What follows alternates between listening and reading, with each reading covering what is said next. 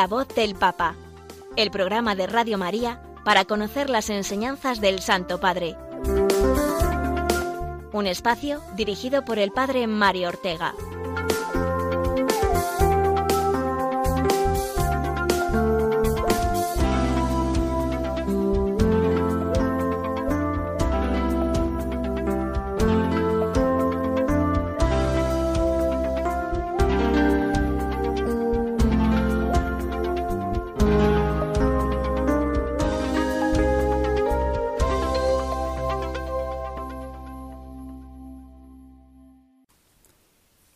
Días, queridos amigos oyentes de Radio María y ahora concretamente de este programa titulado La voz del Papa.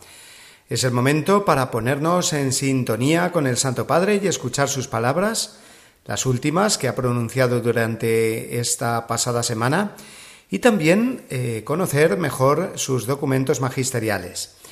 Encomendamos especialmente el viaje que el Papa comienza justamente hoy, y que le llevará nada menos que a la República de Kazajistán, un país de enormes dimensiones que está situado en Asia Central, debajo de Rusia y por encima de Afganistán y Pakistán, para que nos hagamos una idea.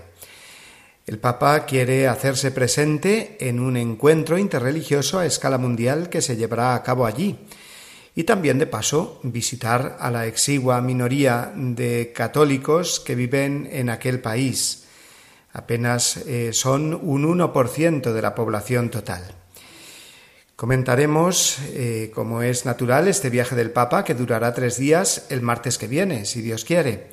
Hoy seguimos con nuestro ritmo normal, que comienza por el comentario a la última catequesis del Papa sobre el tema del discernimiento. También las palabras que dirigió el domingo con motivo del Ángelus. Recordaremos igualmente la intención de oración del Papa para este mes de septiembre y por último continuaremos con el comentario a la exhortación Evangelii Gaudium, hoy centrados en el capítulo segundo. Pero antes, lo primero de todo, vamos a unirnos en oración por el Santo Padre y lo hacemos con la oración que es habitual en nuestro programa. Oración por el Papa Francisco Señor Jesús, tú eres el buen pastor, siempre satisfaciendo nuestras necesidades y conduciéndonos a la vida eterna. Te damos gracias por el Papa Francisco, tu vicario en la tierra, siervo de los siervos de Dios. Dale santidad y fuerza para llevar a cabo su misión y que sea para el mundo un signo de tu amor y una clara voz de verdad, de justicia y de la santidad de la vida humana. Que todo lo que diga y haga nos acerque más a ti, que vives y reinas por los siglos de los siglos. Amén.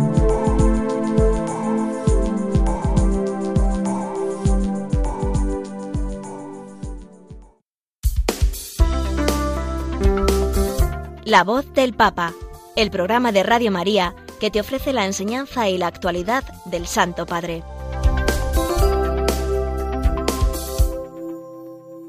Regresamos una semana más con el Papa al tema del discernimiento, que es el que está desarrollando en el ciclo de catequesis que comenzó hace dos semanas.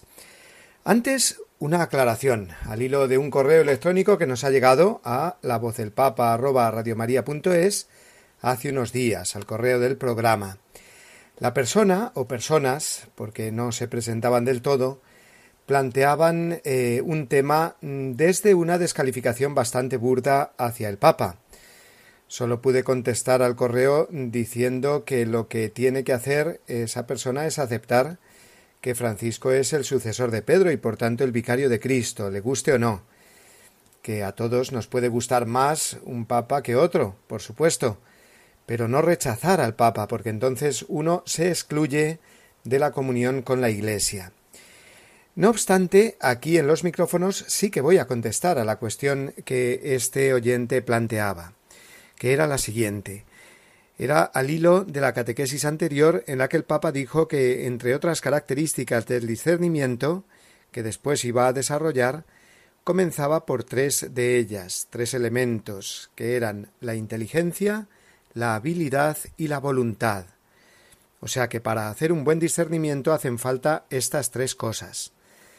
El oyente o la oyente que nos mandó este correo antes referido decía que eso no era así porque se omite eh, que hace falta la luz del Espíritu Santo para que haya un buen discernimiento y que esa luz del Espíritu Santo se concretaba además en estar en gracia de Dios y que lo que se discerniera fuera corroborado por el director espiritual.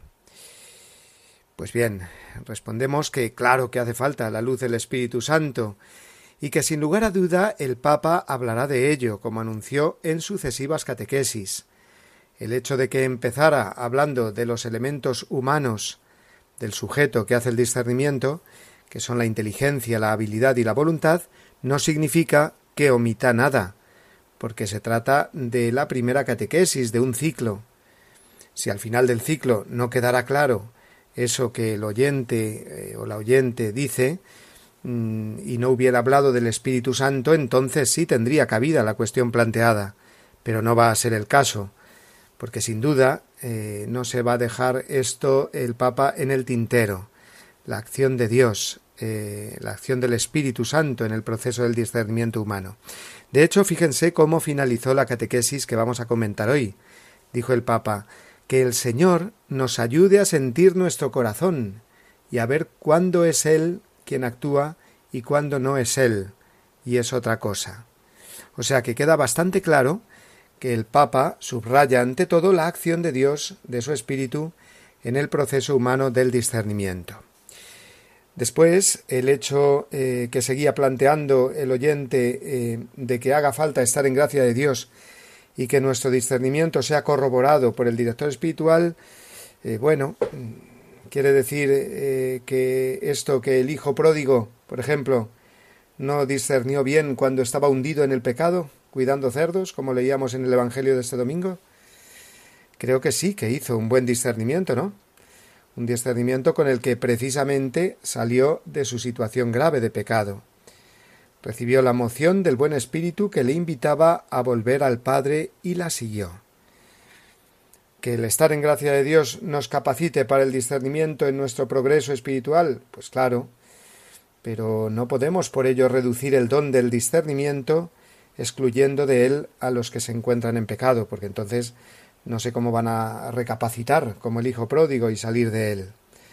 Toda conversión va precedida, pues, de un discernimiento que sea más o menos manifiesto.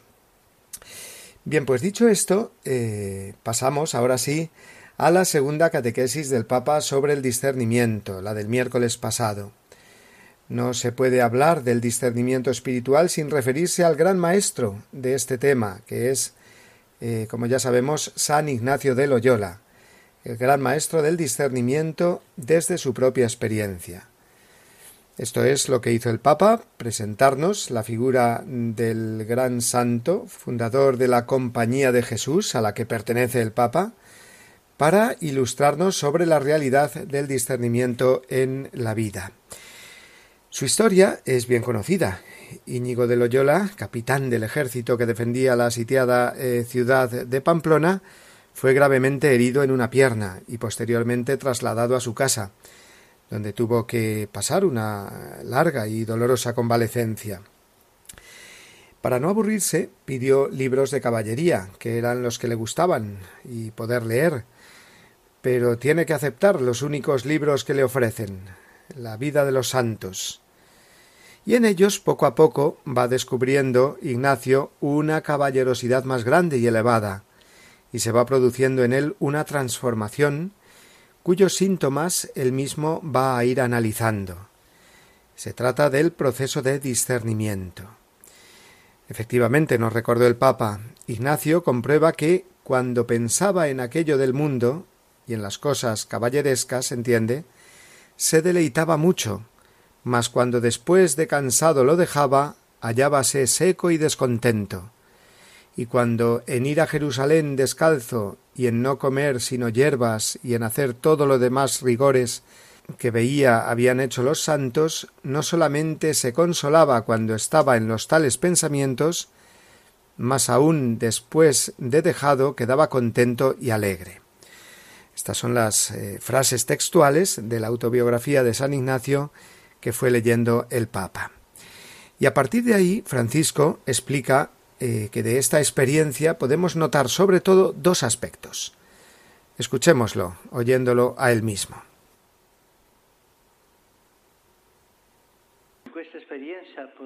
En esta experiencia podemos notar sobre todo dos aspectos. El primero es el tiempo. Los pensamientos del mundo al principio son atractivos, pero después pierden brillo y dejan vacíos, descontentos, así. Los pensamientos de Dios, por el contrario, suscitan al principio cierta resistencia, estas cosas de los santos. Pero cuando se les los acoge, traen una paz desconocida que dura en el tiempo. Este es entonces el otro aspecto, el punto de llegada de los pensamientos. Al principio la situación no parece tan claro. Hay un desarrollo del discernimiento. Entendemos que es el bien para nosotros, no de forma abstracta, general, sino en el recorrido de nuestra vida. En las reglas para el discernimiento, fruto de esta experiencia fundamental, Ignacio pone una premisa importante que ayuda a comprender este proceso. en las personas que pasan de un pecado mortal al otro, acostumbra comúnmente el enemigo proponerles placeres aparentes, haciéndoles imaginar deleites y placeres de los sentidos para conservarlos y hacerlos crecer más en sus vicios y pecados.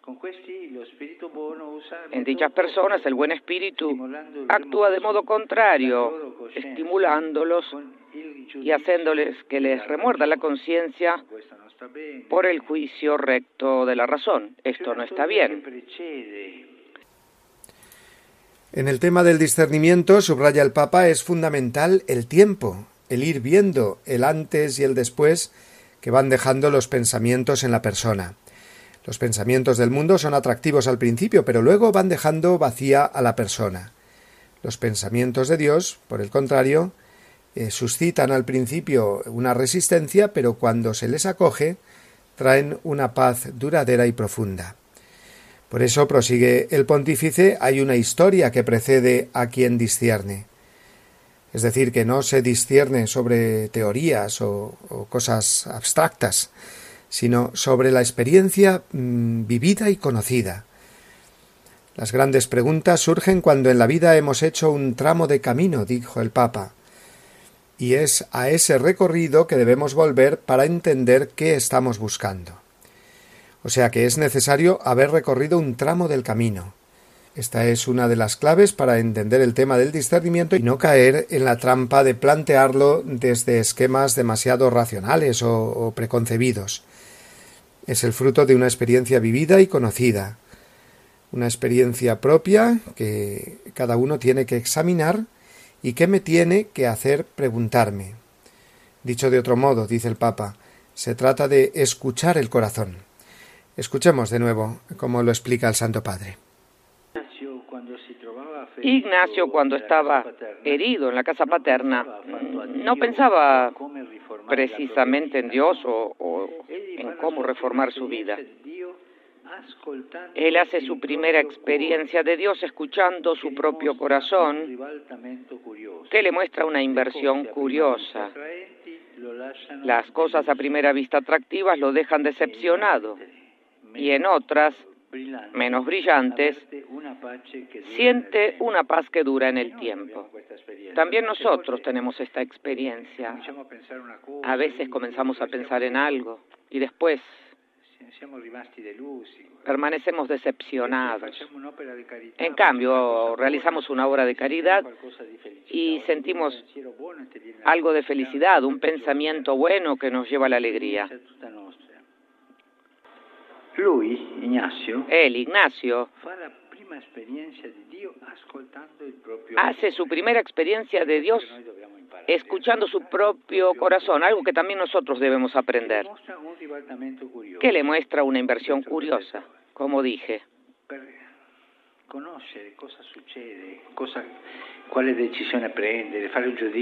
Para saber lo que tiene que hacer, qué decisión tiene que tomar.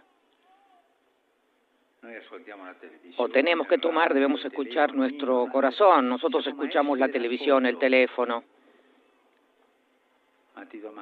Pero te pregunto, ¿sabes escuchar tu propio corazón? ¿Cómo está mi corazón? ¿Satisfecho? ¿Triste? ¿Busca algo?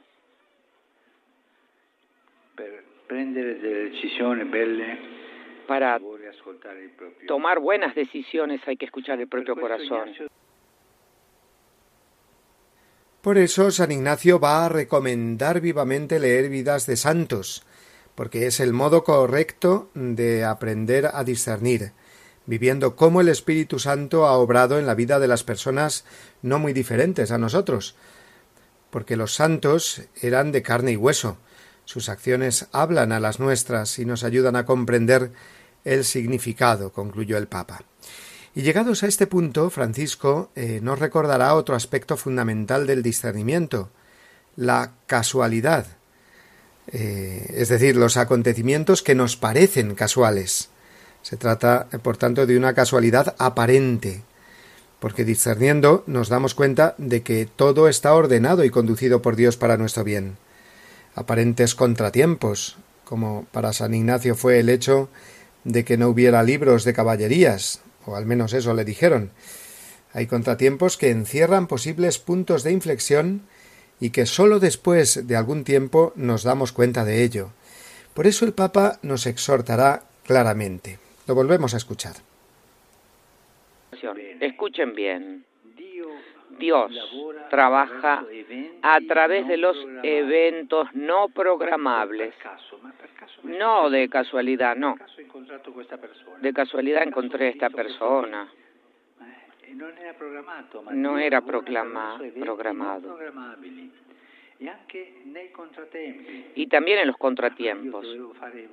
Yo tenía que hacer un paseo y tengo un problema en el pie, un contratiempo. ¿Qué te dice Dios, la vida? Lo hemos visto también en un pasaje del Evangelio de Mateo. Un hombre que está arando un campo. se encuentra casualmente con un tesoro enterrado, una situación completamente inesperada, pero lo importante es que lo reconoce como el golpe de suerte de su vida y decide en consecuencia, vende todo y compra ese campo. Muchas veces las cosas inesperadas. Ahí te está hablando. Dios o el diablo o alguien te está hablando. ¿Cómo reacciono yo frente a las cuestiones inesperadas? Permanezco tranquilo en casa y llega la suegra. ¿Cómo reacciona con la suegra? Eh? ¿Tiene algo bueno o otra cosa dentro? Yo estaba trabajando en la oficina, bien. Y viene mi compañero a decirme que tiene necesidad de dinero. ¿Cómo, ¿Cómo reacciono yo? Hay que ver qué sucede cuando hay algo que no nos esperábamos. ¿Cómo se mueve nuestro corazón? Con esta idea del hilo conductor creado por las cosas inesperadas, concluyó el Papa su catequesis, pidiéndole al Señor, como hemos dicho ya al principio, que sea Él quien nos ayude a sentir nuestro corazón y a ver cuándo es Él quien actúa y cuándo no es Él y es otra cosa. Pues bien, vamos a escuchar, para cerrar este apartado de la catequesis, el resumen que de ella hizo en español el Papa Francisco. Queridos hermanos y hermanas, continuamos nuestra reflexión sobre el discernimiento y para esto puede ayudarnos el ejemplo concreto de un santo, Ignacio de Loyola. Cuando Ignacio estaba convaleciente después de haber sido herido en una pierna durante una batalla, se dedicó a leer. Él hubiera preferido las historias de caballería, pero en su casa solo había libros de santos. Sin embargo, leyendo sus relatos, conociendo figuras como la de San Francisco y Santo Domingo, sintió que el estilo de Dios lo atraía y lo invitaba a cambiar de vida. Durante este tiempo Ignacio fue descubriendo que en su interior había una alternancia de pensamientos. Cuando pensaba en las cosas del mundo se sentía fascinado, pero después todo eso lo dejaba vacío. En cambio, cuando pensaba en las cosas de Dios, aunque al principio le suscitaba cierta resistencia, finalmente experimentaba una profunda paz y alegría.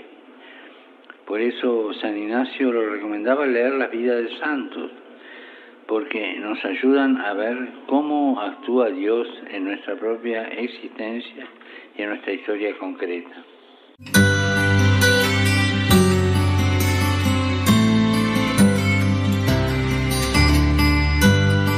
Jesús eligió en primer lugar a Simón llamado Pedro. Con este significativo relieve de la primacía de Simón Pedro, San Mateo introduce en su Evangelio la lista de los doce apóstoles. Fue llamado a desempeñar en la Iglesia una función propia y específica. Él es la roca sobre la que Cristo edificará su Iglesia. Es aquel que una vez convertido no fallará en la fe y confirmará a sus hermanos. Y por último, es el pastor que guiará a toda la comunidad de los discípulos del Señor. Del documento El primado del sucesor de Pedro, de la Sagrada Congregación para la Doctrina de la Fe.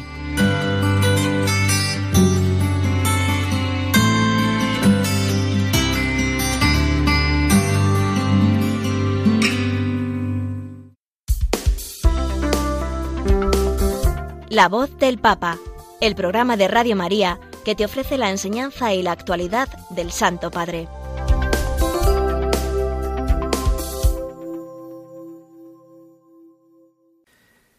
Este pasado domingo sabemos bien que el Evangelio de la liturgia nos ofrecía las parábolas de la misericordia, tal como nos las presenta San Lucas en el capítulo 15. La parábola del buen pastor, la del hijo pródigo y la de la moneda perdida. El Papa, uno de cuyos temas favoritos sabemos que es el de la misericordia, comentó con delicadeza y profundidad lo que hay de común en las tres parábolas. Dijo que en las tres nos encontramos con algo que le falta a la persona una oveja al pastor, una moneda a la mujer y un hijo al padre. Es curioso que cuando Jesús se dispone a describir cómo es Dios comience con este planteamiento de carencia de algo, de pérdida, de abandono. Pero es que lo que va a revelarnos Jesús es el amor misericordioso, infinito de Dios, que sólo sabe contar hasta uno, como decía el padre Jorge de la Cueva, jesuita fallecido hace unos años. Es decir, que Dios no hace los cálculos que nosotros hacemos. Es decir, nosotros hubiésemos pensado el pastor tiene todavía noventa y nueve ovejas. Eh, ¿Merece realmente la pena salir en busca de la extraviada, exponiéndose a peligros y sin muchas posibilidades de éxito? O la mujer, eh, lo mismo. Aún tiene nueve monedas, ¿para qué afanarse tanto en buscar la perdida? ¿Compensa el esfuerzo a realizar con el valor de una única moneda? Igualmente, continuó diciendo el Papa, el padre de la parábola. Aún le queda un hijo, que es obediente eh, a todo lo que le manda. Total, el menor ha elegido libremente su destino. ¿Para qué preocuparse diariamente por él?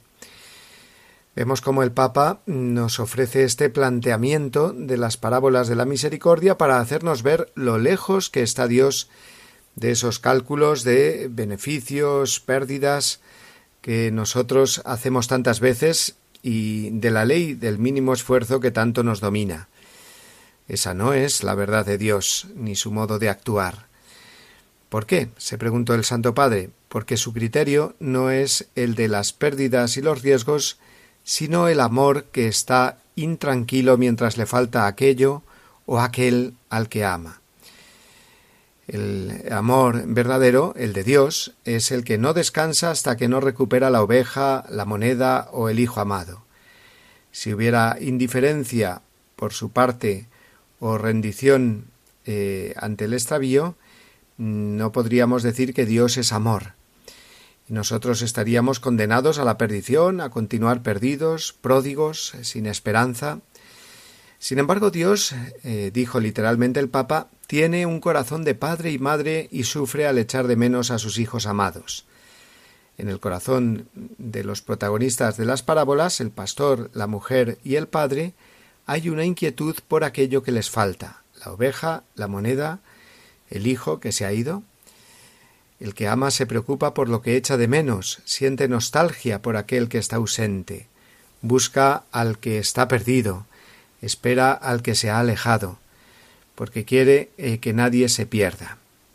Así es Dios, eh, concluyó el Papa, y no se queda tranquilo si nos alejamos de él, sino que se aflige, se estremece en lo más íntimo y pone, eh, se pone a buscarnos hasta que nos vuelve a tener en sus brazos.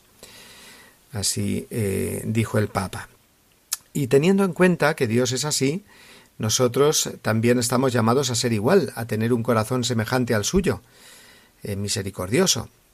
Por eso, en las preguntas a modo de examen de conciencia con las que Francisco suele terminar sus comentarios al Evangelio, nos planteó lo siguiente ¿Realmente echamos de menos a quien falta en nuestra comunidad? ¿O estamos cómodos entre nosotros, tranquilos y dichosos en nuestros grupos, sin tener compasión por quien está lejos? rezo por quien no cree, por quien por el que está lejos, atraemos a los alejados por medio del estilo de Dios, que es la cercanía, la compasión y la ternura. Y eh, tras el ángelus, eh, tras el rezo del ángelus, el Papa tuvo de nuevo palabras de llamamiento a la paz en Ucrania, así como en otras partes del mundo, condenando, por ejemplo, el asesinato esta semana mismo de la monja misionera italiana María de Coppi. Sucedió en Mozambique y el Papa destacó el testimonio heroico de caridad de esta religiosa que tenía ochenta y cuatro años y llevaba en África desde los veintitrés, nada menos. Y es que Sor María sabía perfectamente que la iban a matar por odio a la fe, y escribió a su sobrina lo siguiente Aquí disparan, nos vemos en el paraíso, están quemando la casa, si no tienes más noticias mías, aprovecho para disculparme por mis defectos y para decirte que os he querido mucho. Acuérdate de mí en la oración. Si el buen Dios me da la gracia, te protegeré desde allí. He perdonado a los que me matarán. Haz tú lo mismo. Un abrazo. Impresionante, ¿verdad? Este testimonio que destacó el Papa y que se ha producido hace apenas una semana, concretamente el 6 de septiembre. Sor María Coppi, de, 83, eh, perdón, de 84 años, mártir en Mozambique. Y finalmente el Papa pidió a todos oraciones por el viaje que comienza hoy mismo a Kazajistán, donde participará en el séptimo Congreso de Líderes de Religiones Mundiales y Tradicionales. Francisco imita así a San Juan Pablo II, que es el único Papa que ha viajado a esta antigua República Soviética. Pocos meses, eh, lo hizo pocos meses después de los atentados del 11 de septiembre en Nueva York. Es un viaje difícil este de Francisco, puesto que hay muy poquitos católicos allí. Una pequeña pero eh, ferviente comunidad católica que constituye alrededor del 1% de toda la población de kazajos, es que es una población de 19 millones. La población de Kazajistán es eh, en un 70% musulmana, suní, y en un 26% cristiana, pero eh, cristianos ortodoxos rusos. Pues vamos a encomendar mucho este viaje del Papa que comienza hoy y finalizará pasado mañana, para que dé mucho fruto de paz y eh, se produzca un diálogo interreligioso realmente fecundo. Damos ahora eh, paso a eh, unos minutos de música y escuchamos esta canción que mucho tiene que ver con las parábolas de la misericordia que ha comentado el Santo Padre y que queremos dedicar a todos los que experimentan ese mismo sentimiento de compasión y amor misericordioso hacia los demás. Te fuiste despacio de todo nadie tu presencia extrañó y te dolió. Y luego te sentiste tan lejos de casa. decidiste no volver. Y fuiste presa fácil de tus enemigos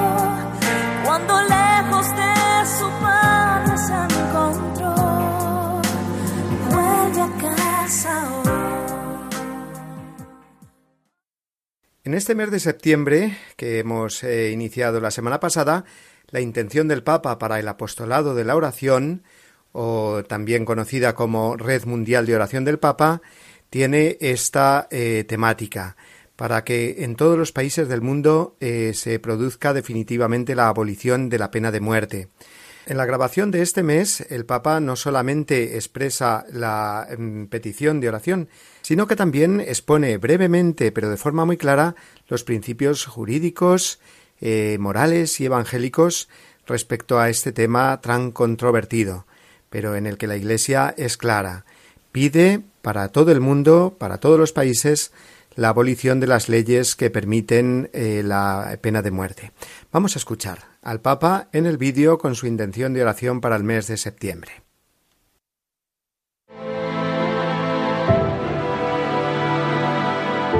Cada día crece más en todo el mundo el no a la pena de muerte. Para la Iglesia esto es un signo de esperanza.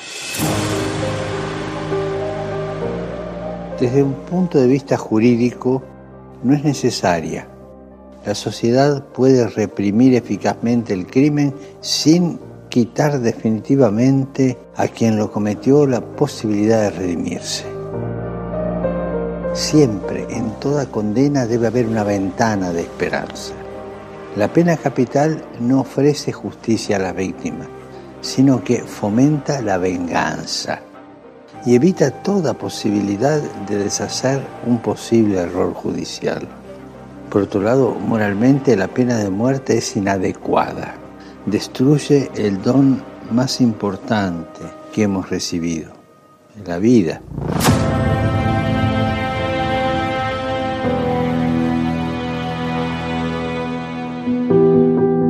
No olvidemos que hasta el último momento una persona puede convertirse y puede cambiar. Y a la luz del Evangelio, la pena de muerte es inadmisible. El mandamiento no matarás se refiere tanto al inocente como al culpable. Por eso pido a todas las personas de buena voluntad que se movilicen para lograr la abolición de la pena de muerte en todo el mundo. Y recemos para que la pena de muerte que atenta contra la inviolabilidad y dignidad de la persona sea abolida en las leyes de todos los países del mundo.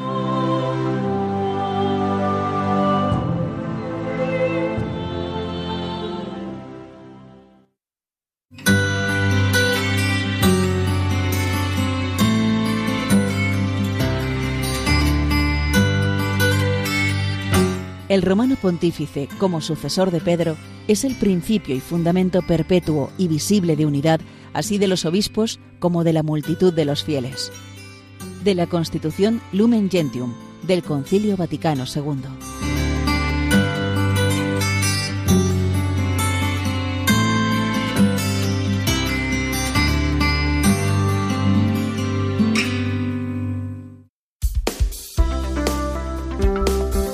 La voz del Papa, el programa de Radio María que te ofrece la enseñanza y la actualidad del Santo Padre.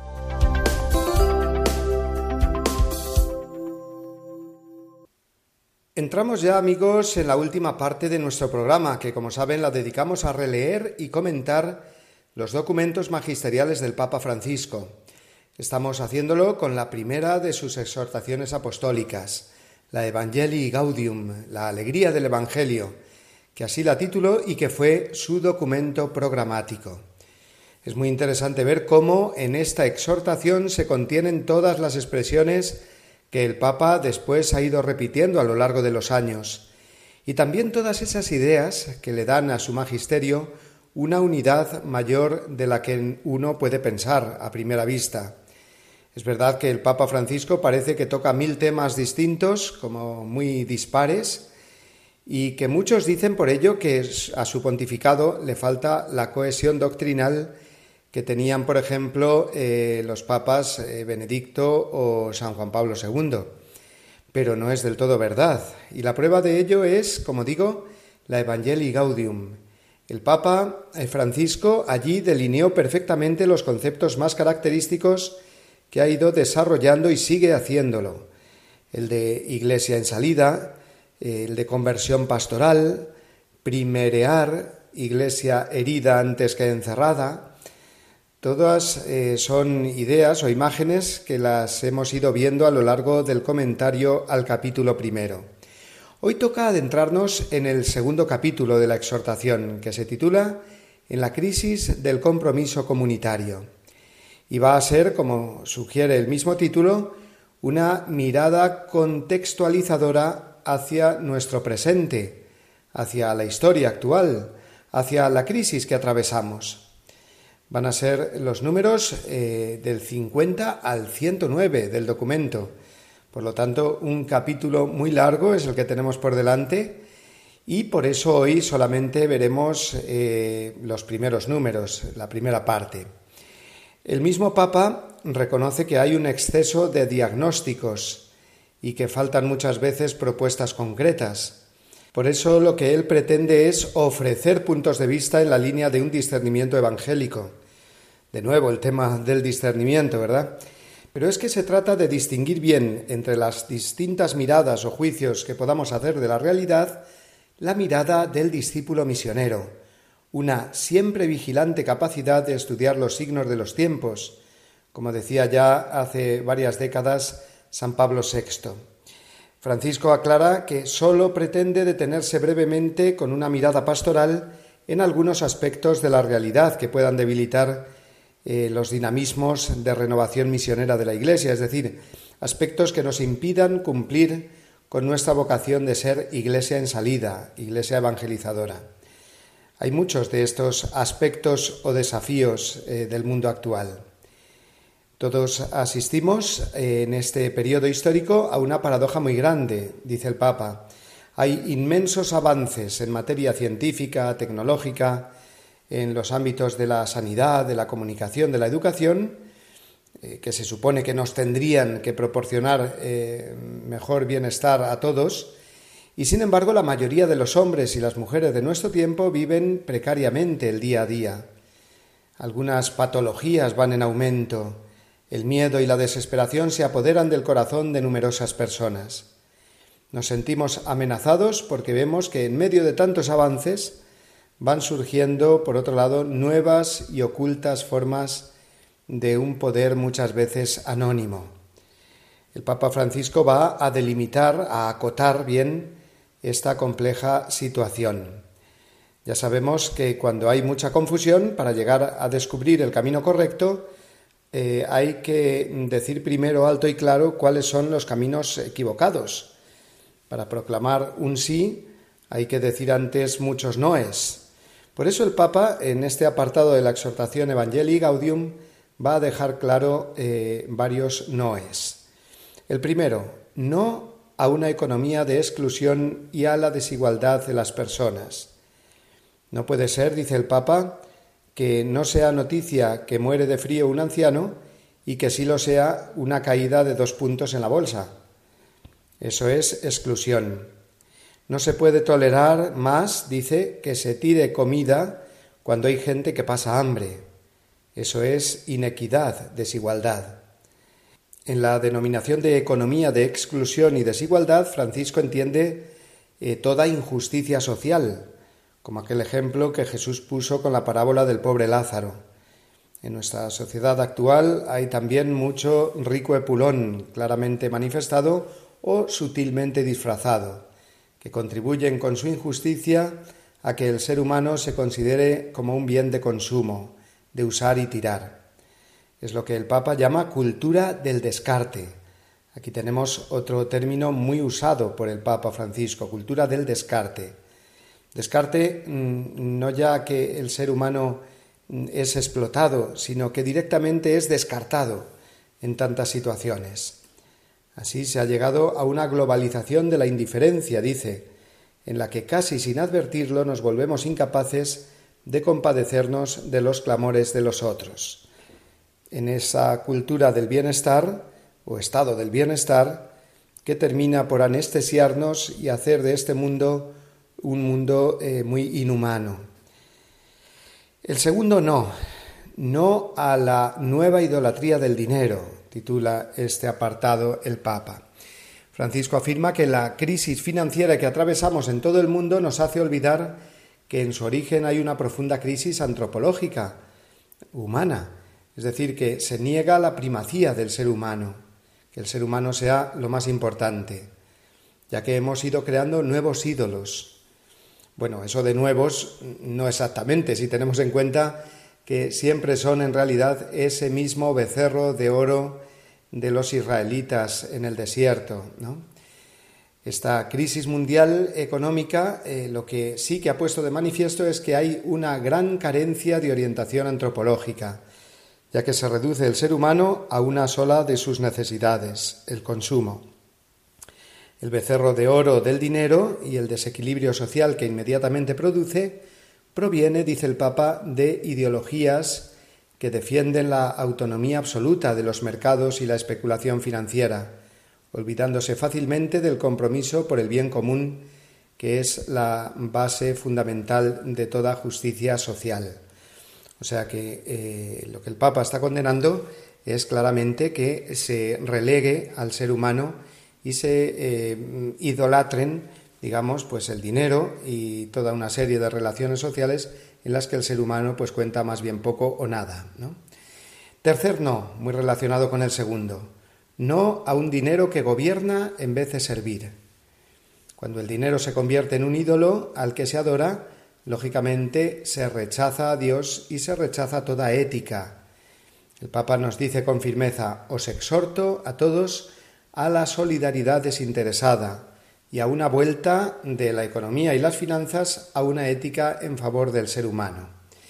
Y finalmente, un cuarto no, no a la inequidad que genera violencia. La violencia y el odio fratricida no es sino la consecuencia de todo lo anterior, dice el Papa. Hasta que no se reviertan la exclusión y la desigualdad dentro de una sociedad y entre los distintos pueblos, será imposible erradicar la violencia. Bien, pues con estos noes el Papa intenta abrir una puerta, una ventana de aire fresco que nos permita respirar y no asfixiarnos por el consumismo exacerbado. Como ha dicho al principio del capítulo, sus reflexiones y aportaciones en esta exhortación apostólica no pretenden dar una solución de orden político, sino una toma de contacto con la realidad concreta en la que el cristiano y la Iglesia tienen que vivir y evangelizar. Por eso, eh, a continuación, el Papa, a partir del número 61 de la exhortación Evangelii Gaudium, expone también algunos desafíos culturales que hemos de afrontar los que seguimos a Cristo. En primer lugar, y esto es muy hermoso, tener en cuenta que ya estamos evangelizando cuando nos disponemos a afrontar los desafíos que puedan presentarse. Ya estamos evangelizando cuando tratamos eh, que se respete, por ejemplo, la libertad religiosa, puesto que está mm, muy, pero que muy amenazada en muchas partes del mundo. Eh, en unas eh, partes de forma visible y descarada, pero en otras de una forma muy con guante blanco, sin que apenas lo parezca. ¿no? Pero lo cierto es que una difusa indiferencia relativista reacciona contra todo lo que parezca totalitario, es decir, que se ha metido tanto eh, el que cada uno tiene su verdad, eh, que el que aparezca diciendo que es portador de la verdad, y así lo hacemos los cristianos, puesto que creemos y seguimos al que dijo yo soy la verdad y la vida, pues somos ya automáticamente rechazados. El desafío del cristiano será, por tanto, presentarse con humildad y proponer la verdad del Evangelio con claridad, pero sobre todo con mucha caridad, para deshacer así todo prejuicio relativista o racionalista. Otro desafío para la Iglesia misionera, luchar contra la cultura de lo provisorio, de lo inmediato, de lo superficial y exterior. Proponemos al mundo todo lo contrario, algo firme, definitivo, profundo, interior, y eso con el respeto y la responsabilidad que el mismo Evangelio nos enseña, sabiendo que al proponer el Evangelio no estamos imponiendo, avasallando otras culturas de pueblos más débiles. Este avasallamiento cultural injusto se da precisamente cuando se impone la dictadura del relativismo y las cosas eh, se quieren ya mismo, eh, faltándose ese, de este modo el respeto a la diversidad, al crecimiento de los pueblos y de las personas, puesto que el criterio que se prioriza es el de la ganancia material. Un tercer desafío para la fe católica es la proliferación de nuevos movimientos religiosos, digamos, de corte sectario, mm, tanto mm, los de un lado, es decir, los que tienden al fundamentalismo, al rigorismo, como los que parecen, eh, por otro lado, proponer una espiritualidad sin Dios, que son los que estarían, como digo, en el otro extremo. Estas dos posturas extremadas eh, se parecen mucho más de lo que nos podemos imaginar, porque lo que pretenden es llenar dentro del individualismo imperante un vacío dejado por el racionalismo ateo. El cristianismo propone una religiosidad completamente equilibrada, ya que une divinidad y humanidad en la persona de Cristo, que es el rostro verdadero de Dios que todos buscan. Entre la idea de un Dios implacable, frío, digamos casi militar, lleno de normas, y eh, la que sería todo lo contrario, es decir, un Dios sin rostro, difuso completamente, que le da igual todo y que yo lo puedo manejar a mi antojo, está la imagen, mm, digamos, cristiana auténtica, una imagen sólida y dulce a la vez de Jesucristo, con su corazón humano lleno de verdad y de ternura, un Dios justo y compasivo. Eh, no obstante, también es verdad que esa proliferación de movimientos religiosos, tanto fundamentalistas como vacíos de contenidos concretos, ha sido debida no en pocas ocasiones, eh, dice el Papa, a esa falta de acogida por nuestra parte eh, a todas las personas alejadas, porque hemos fomentado los cristianos estructuras y un clima poco acogedor en algunas de nuestras parroquias y comunidades. Y es que cuando los cristianos no nos parecemos a Cristo, nos volvemos completamente insípidos y no atraemos ni acogemos a nadie. Esta es una idea que, como sabemos, el Papa también ha ido desarrollando mucho durante los años de su pontificado. Eh, otro desafío del mundo actual a los cristianos, pues sería la pretensión que intentan imponernos de reducir nuestra fe solo al ámbito de lo privado, que no se vean los valores cristianos eh, en el exterior, digamos. Es una consecuencia más de esa dictadura del relativismo. La Iglesia presenta la verdad objetiva a Jesucristo como único Salvador y los diez mandamientos como norma de vida que obliga a todos, y ya por eso es vista y juzgada como una amenaza, como si fuera a interferir en la libertad individual. Y es todo lo contrario, la Iglesia lo que fomenta es la libertad individual, precisamente.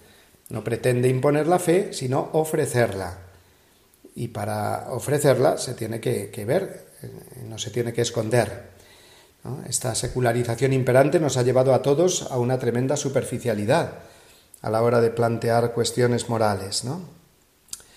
De todas formas, dice el Papa en el número 65, no hemos de olvidar que eh, eh, en muchísimos países y zonas geográficas la Iglesia Católica es la institución con mayor nivel de credibilidad ante la opinión pública.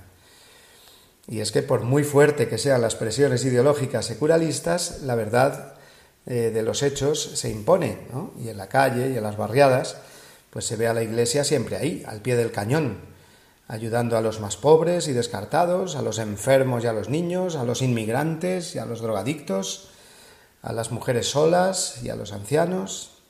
En fin, está ahí siempre la iglesia. Por eso, esta, esta es la iglesia, ¿no? la que sale al mundo y se moja de verdad, trabajando y dándose allí donde nadie quiere ir, la eh, que el Papa sueña, la iglesia que el Papa sueña para cambiar el mundo. Es la iglesia que se describe aquí en Evangelii Gaudium, como estamos viendo. Mm, será una iglesia que no sale tanto en los medios de comunicación por, todo el bien que hace, ¿no? Eh, es una iglesia que no tiene visibilidad a lo grande, pero al final es la que más visible resulta a todos. ¿no? La iglesia misionera es realmente la iglesia que hace creíble el Evangelio. En fin, quería haber avanzado más hoy, eh, pero como ven, pues me he alargado mucho, ¿no? Y, Evangelii Gaudium trata tantos temas nucleares de la vida cristiana que no podemos eh, correr demasiado, ¿no? Dejaríamos pasar muchas cosas importantes. Por eso nos quedamos aquí, en el número 65 de la exhortación, que retomaremos la semana que viene, si Dios quiere.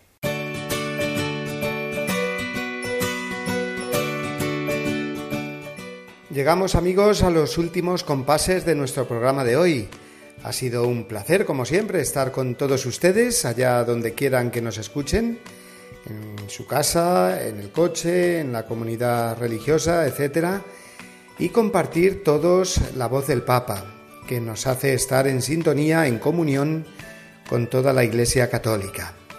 Hemos profundizado hoy con el Santo Padre y con el ejemplo de San Ignacio en el tema del discernimiento espiritual. Tendremos que esperar a la semana que viene para escuchar la siguiente catequesis del Papa, ya que esta semana, como también hemos dicho y ahora recordamos, el Santo Padre está viajando en estos momentos a Kazajistán, donde permanecerá hasta el próximo jueves, que regrese a Roma. Pedimos muy especialmente por el éxito de este viaje y por todos los católicos kazajos que viven en absoluta minoría en un país de mayoría musulmana. No nos despedimos sin antes recordarles que tienen a su disposición el correo electrónico del programa, que es la voz del Papa, todo junto, arroba así como la página web de nuestra emisora en la que pueden encontrar nuestro programa, descargarlo y compartirlo en el apartado de los podcasts. Pues bien amigos, deseándoles que pasen una muy feliz semana, me despido hasta el martes que viene y les dejo ahora con la bendición del Santo Padre. Adiós a todos. Les deseo lo mejor, que Dios los bendiga y no se olviden de rezar por mí. Gracias.